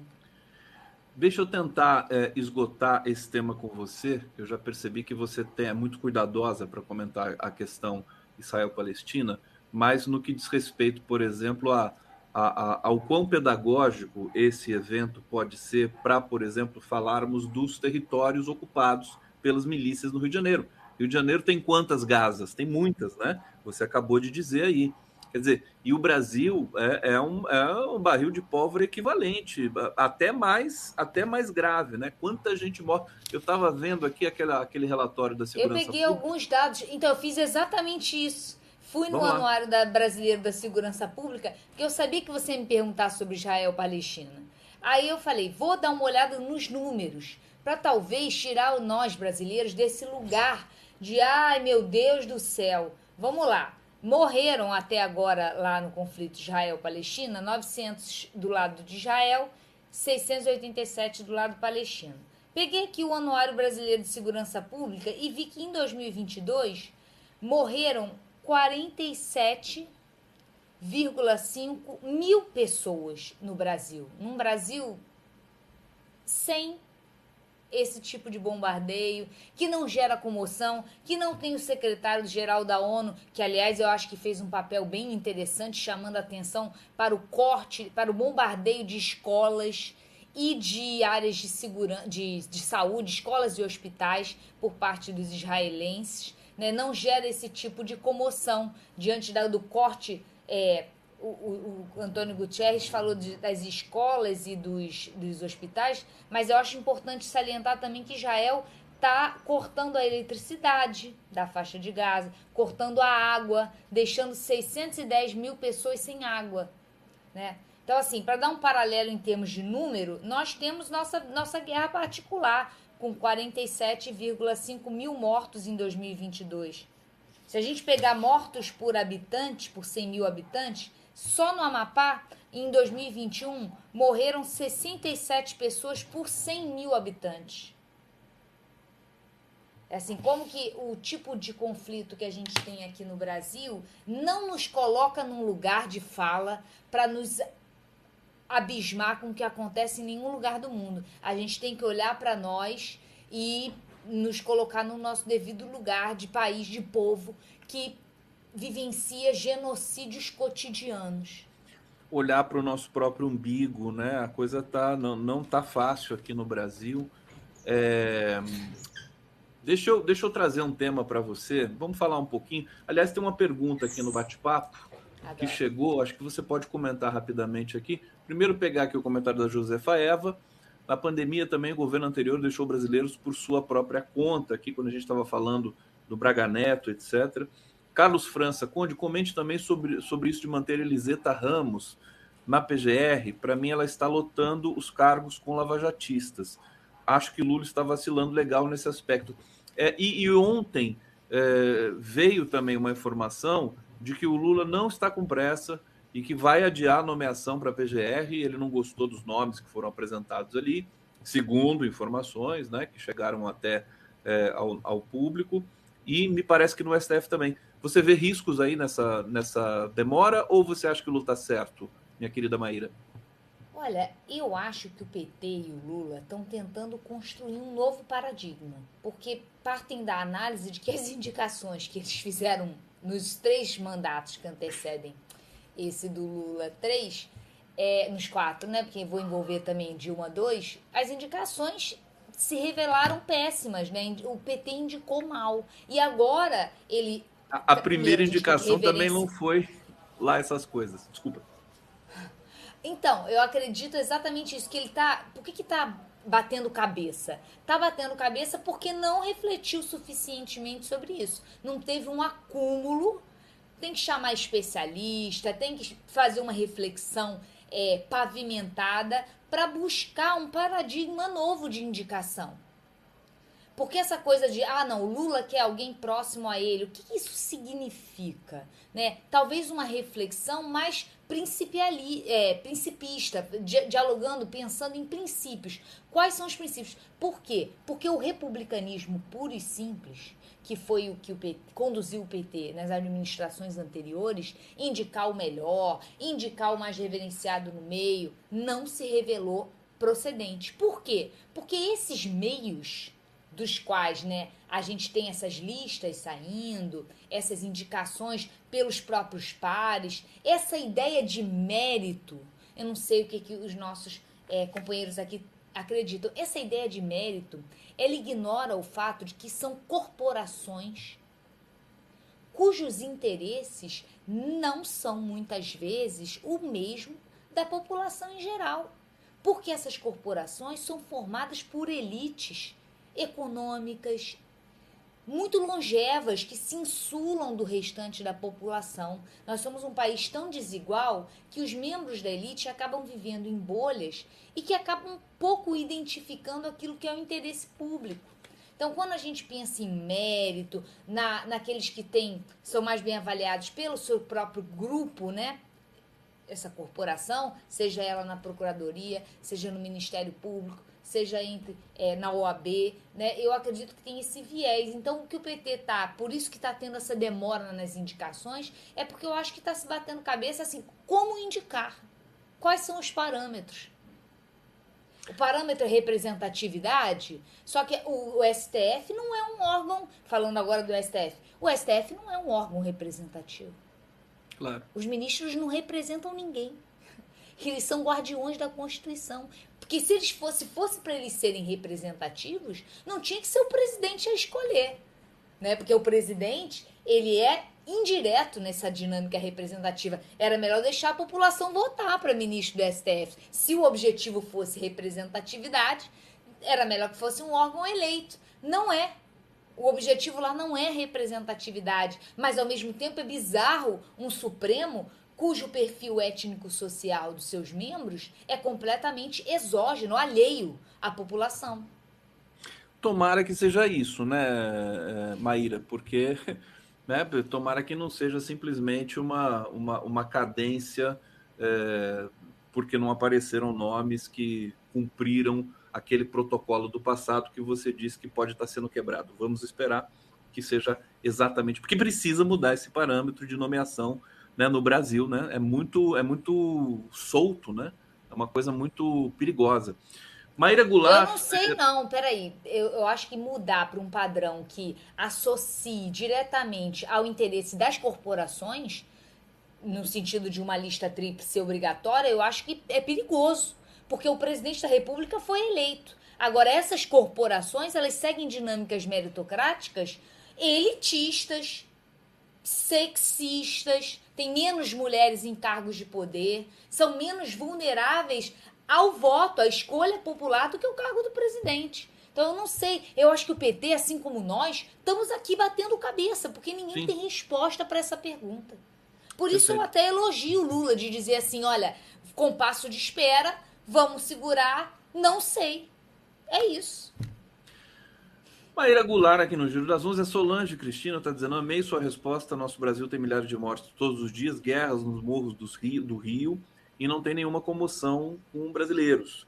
É, Vera Teixeira, só ontem foram cinco mortes na maré na operação, porque é, nós, so, nós somos os matáveis vivendo no apartheid. Os negros Vera, quero muito te elogiar, porque é exatamente isso. Olha como a gente é pouco sensível, Vera. Tava conversando no grupo lá do sindicato se eu ia ou não pro, fundão. Aí alguém falou assim: não, mas tá tranquilo, foram só quatro tanques não sei o que. A gente banaliza de alguma maneira quatro tanques no nosso cotidiano, a gente avaliando se vai ou não trabalhar, se mantém prova, se não mantém prova. Essa é a vida de quem mora no Rio de Janeiro. O professor tem que decidir se dá prova, ou seja, pune os alunos que não conseguem chegar na universidade, tirando nota baixa numa prova, diante de uma, de uma guerra. Se eles vão ultrapassar esses veículos blindados e o tiroteio olha que situação que a gente vive. Por isso que eu me sinto desconfortável de falar de Israel, porque eu acho que a gente tem que ficar muito mais sensível ao que nós vivemos aqui.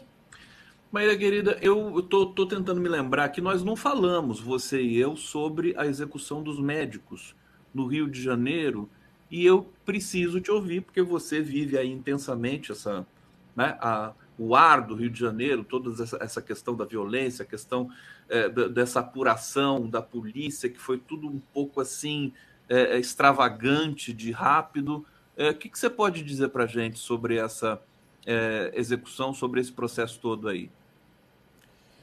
Bem, eu não tenho uma reflexão desenvolvida e eu acho que talvez o que eu tenho para dizer é algo meio absurdo, que é como que o Brasil é um país tão desigual que quando você tem uma chacina de médicos, é muito provável que um desses médicos seja ligado a alguém famoso. Temos tão pouca elite que é muito provável que haja conexão entre si. Isso é muito triste. Primeiro, para dizer sobre essa conexão fatídica entre a, a deputada do PSOL e o médico assassinado. Né? O segundo elemento que eu acho muito é, triste para falar sobre esse caso é como a violência política de gênero ela é algo tão dramático que deixa de ser uma variável explicativa. Vamos acompanhar aqui comigo. E isso eu tenho trabalho sobre é, violência política de gênero. Uma política mulher ou uma candidata mulher muito provavelmente sofre ameaças. Muito provavelmente convive cotidianamente com discursos de ódio, com ligações telefônicas, tem que pedir segurança, tem a sua vida marcada por ameaças de violência. Por isso que o fato de Sâmia Bonfim sofrer cotidianamente ameaças não pode ser visto sequer como uma variável necessária, necessariamente explicativa para falar da, da, da, da, chacina que envolveu seu irmão. Olha que grotesco é novamente o que é o Brasil. Você ser mulher e estar tá na política provavelmente você vai sofrer ameaças cotidianas de violência. A é política para mulheres que, é muito. Que elas relatam. Inclusive, a, a Samia Bonfim ela é ameaçada quase que diariamente, né? Pelas redes sociais e tudo mais. Assim era com Marielle, assim é com Glaze Hoffman. É, é, lamentavelmente. Semana passada me chamaram para comentar uma coisa. A Alesp, a a LESP de São Paulo, a Assembleia Legislativa de São Paulo, aprovou uma cartilha sobre assédio dentro do parlamento. Duas semanas depois, a Assembleia de Minas aprovou um, um documento sobre violência política e como regular. Eu só estou dizendo como que o cotidiano dessas mulheres par parlamentares, seja entre os próprios pares, seja na sociedade, é marcado por ameaças cotidianas. No caso de Minas, uma deputada do PSOL, é, na verdade eram três deputadas, elas eram cotidianamente ameaçadas de estupro coletivo. Como que mulheres em espaço de poder, e quando elas são negras, é isso que a minha pesquisa demonstrou, essa violência ela ainda é maior, que é a violência política de gênero e raça. É, como que mulheres em espaços de poder provocam reações de ódio por parte da comunidade. Porque isso é tão diferente que a gente está acostumado a ver mulheres negras em posições subalternas que gera desconforto numa cultura patriarcal como a nossa. Os homens brancos do, do Congresso brasileiro não admitem né, serem contestados por uma mulher negra que está ali. Por isso que, inclusive, é, uma entrevista que eu, eu fiz aqui com o Roberto Tardelli, é, e, e logo depois com a Vera Araújo, que é uma uma, digamos, supremável, né? Pode, pode ser indicada para o STF, uma mulher negra. E, e, e, a ideia era o seguinte: quer dizer, qual que é a relevância da indicação de uma mulher negra para o STF? É que, na hora de votar, um ministro vai olhar para todo o plenário. Né? Se ele não, não, não observar nenhuma pessoa negra, né? sequer uma mulher negra, ou sequer uma mulher, o voto dele vai estar tá é, digamos, influenciado por isso. Ao passo em que ele é, observar ao lado dele uma mulher negra, a coisa pode ser diferente. Essa é uma análise assim muito simples e muito objetiva, né? É importante. Olha, eu achei sensacional, porque quando eu dou aula disso, eu sempre dou um exemplo bem concreto para a pessoa entender qual é a importância do que a gente está falando agora, da representação descritiva, a representação dos corpos, que é uma representação também substantiva um homem pode de fato representar alguma ideia que é uma ideia favorável ao coletivo das mulheres ou ao coletivo das mulheres negras. Essa é a representação das ideias, substantiva. Mas há uma representação descritiva que está nos corpos, que é o seguinte: quando você, mulher, entra num elevador cheio de homens, você sente alguma coisa ali. Você sente um desconforto é esse o desconforto que vai sendo reduzido quando você olha para um plenário, quando você olha para um, um grupo de diretores da sua empresa, da sua universidade e vê mais corpos femininos, mais corpos negros. Gera menos assombro quando você está numa posição de poder e entra numa sala. Vão ser menos comentários do tipo: ah, agora chegou alguém para embelezar a mesa, porque vão ter várias outras mulheres já lá. Então você não vai ter que ser vítima desse tipo de comentário e do assombro que gera nos homens brancos quando ele vê, quando eles veem mulheres e mulheres negras em espaço de poder. Olha, deixa eu ir para o bate-papo. Fernando Baia está dizendo aqui: Mia Khalifa é demitida por defender Palestina. Tá aqui uma informação é lamentável isso, vamos, vamos averiguar depois e vamos ver o que está acontecendo no mundo. Eu não resisto em trazer para você é, do, dois comentários aqui do Robson Silva, bastante, é, a meu ver, preconceituosos, mas para você justamente responder pedagogicamente. Ele diz: a mulher negra seria cooptada pelo resto do STF, um, e depois ele diz: olha o cor, os corpos de Zambelli, Biaquices, Damares são mulheres também. Como é que você responde essa questão? Difícil. Né? Respira. É, porque ela, ela só reflete o quanto nós precisamos ter mais mulheres em espaços de poder para a gente criar uma cultura. Né? Isso só chama atenção para o lugar da questão. A gente sempre conversa sobre isso, eu já te falei que é um saco, é tipo ir no médico e ele falar que a gente tem que caminhar e fazer dieta. É isso, a gente tem que trazer essas discussões para a sociedade, para que a sociedade, ao discutir, compreenda o quanto que nossa educação, e aí somos todos nós, a nossa educação é patriarcal e misógina. E como que quando nós somos expostos a estímulos antimisóginos, a estímulos antipatriarcais, a gente tende a ter, um primeiro momento, uma resposta negativa. Conforme a gente vai trazendo para o nosso cotidiano essas discussões e vai ganhando atenção a nossa própria forma de pensar e qualificar o que está ao nosso redor, e a gente vai percebendo como a nossa linguagem é misógina e patriarcal, como que os nossos raciocínios consolidados são misóginos e patriarcais. Maíra Goulart, eu queria perguntar agora para você sobre essa linha de investigação da Polícia Federal que trouxe à tona a informação de que havia uma data limite para a aplicação do golpe. É curioso isso, né? Quer dizer, a, a, a gente vai descobrindo coisas, a Polícia Federal está fazendo uma investigação, acho que muito minuciosa sobre todos esses elementos, corajosa até. É, o que, que significa exatamente essa, esse escárnio de se ter uma data limite, um deadline para o golpe, querida Maíra? Gente, essa investigação, ela, olha, surpreende até nós que trabalhamos já há alguns anos analisando notícia, lendo conjuntura. Essa ideia, os áudios do Coronel Ailton, Coronel Ailton Barros, falando sobre um cronograma do. Tá melhor do que muito grupo de pesquisa que faz reunião e não tem cronograma, gente.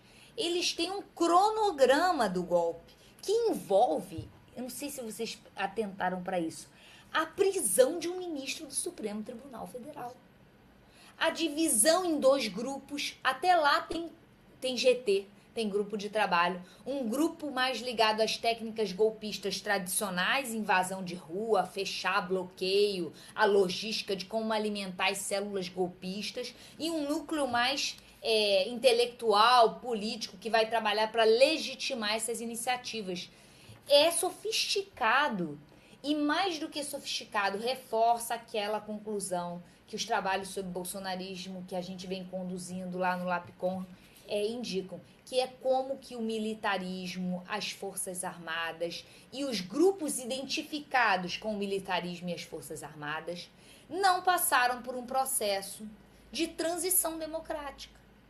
E por não terem refletido sobre o que foi a ditadura militar, não terem feito de fato essa transição, continuam mantendo uma mentalidade autoritária, patriarcal, cáustica, contrária aos princípios básicos do Estado de Direito, do liberalismo, da ideia de igualdade entre todos e do respeito à soberania popular. Como que é soberania popular, o voto é algo muito prescindível para é, esse grupo de militares que estavam envolvidos numa operação cujo objetivo era não fazer valer a soberania popular. é uma situação que é assim, você usou a palavra certa, escárnio, né? Escárnio que a gente. É, e, e, essa, e essa disciplina, né? É, tão rigorosa quanto grupos de pesquisa, né? Que fazem os cronogramas. Melhor é, do que vários grupos melhor, de pesquisa. Melhor do que vários grupos. Divisão exatamente. de tarefas, faz cronograma. E, gente, vamos parar para pensar. Até quando nós vamos passar a mão na cabeça de militares e não vamos lidar com uma questão que é o, o exército é uma instituição que não está devidamente comprometida com os valores democráticos liberais. Porque a gente pensa que o 8 de janeiro foi uma coisa assim é, de improviso, né? Não foi nada de improviso. Aquilo ali foi completamente planejado. Evidentemente que algumas pessoas estavam ali sem saber direito o que estavam fazendo ali mas, inclusive, a questão dos kits pretos, né? Que você acho que comentou aqui também, né? Planejado com o know-how, com um conhecimento, com uma expertise financiada por nós. Para esses militares que passam uma vida estudando para garantir o sistema democrático liberal, só que o que a gente esquece de ensinar a eles é a importância do sistema democrático liberal. Eles sabem uma porção de joguinhos militares para defender, mas perdemos muito pouco tempo explicando a importância de ser cidadão, de respeitar o voto, do que, que é um sistema democrático liberal. Democracia, proteção dos brasileiros. Esse montão tava... de blá blá blá que, que as pessoas não querem perder tempo de aprender, de ensinar, fazem parte de uma formação cidadã. Os militares parecem não estar tendo esse tipo de formação cidadã, mas a nossa sociedade como um todo também não. As pesquisas de opinião mais recentes sobre o golpe indicam que pelo menos 43% da população não identificam ali uma ameaça. Maíra Goulart, deixa eu só atualizar aqui as informações sobre é, Palestina e Israel. Olha só, a gente já tem uma crise diplomática entre Israel e ONU, né? Então, estou trocando acusações sobre ataques. Eu, francamente, acho que dessa vez é, com o nível de compartilhamento, informação, rede social que o mundo chegou, acho que vai ser difícil para Israel, é, enfim, prosseguir com uma política de genocídio, né? É, depois de, claro que foi atacado e tudo mais, mas eu acho que não vai dar certo dessa vez essa pressão política terrível que coloca os palestinos como terroristas e Israel como mocinho dessa história toda. Não sei o que você pensa, quer comentar rapidamente? Penso. Quero comentar sim. Quero comentar que na minha fala já elogiei a postura muito aguerrida do secretário-geral português Antônio Gutierrez, que fez uma declaração condenando ataques a escolas e a hospitais, mas também quero chamar a atenção para a resposta dos Estados Unidos, que também precisa ser condenada rapidamente, de ter dado carta branca, entre aspas, porque eu estou citando, para Israel. Não existe carta branca quando você tem civis envolvidos. Não pode. Esse termo não pode existir. E não pode existir por parte de muitos analistas que eu vejo comentando essa situação. O termo compreensível. É compreensível a reação de Israel. Não pode ser compreensível bombardear uma escola. Não pode ser compreensível. Não tem a mais. A mais também aconteceu. Não existe a mais. É bombardeou escola, escola. Hospital, né? É, Maíra, vamos falar para terminar aqui. A gente está chegando no bloco final. Eu queria falar um pouco dessa tensão entre poderes, né? STF e é, o Senado, sobretudo. E tem uma informação aqui de que o Pacheco já havia alertado o STF de que poderia liberar pauta bomba. Quer dizer, no, tempo da Dilma tinha pautas bomba contra o governo Dilma, agora tem pautas bomba apontadas para o STF. Onde é que isso vai levar? Né? Isso pode é, recrudescer no Brasil também e ser um, um, um, elemento de desestabilização do próprio governo e da própria democracia de novo. Como é que você enquadra essa questão? Olha, esse é um tema muito interessante porque mostra é, como que o conflito ideológico, de alguma maneira, um, precisa ser mantido vivo e dois, foi deslocado do governo federal, da relação executivo-legislativo, para a relação legislativo-judiciário, STF.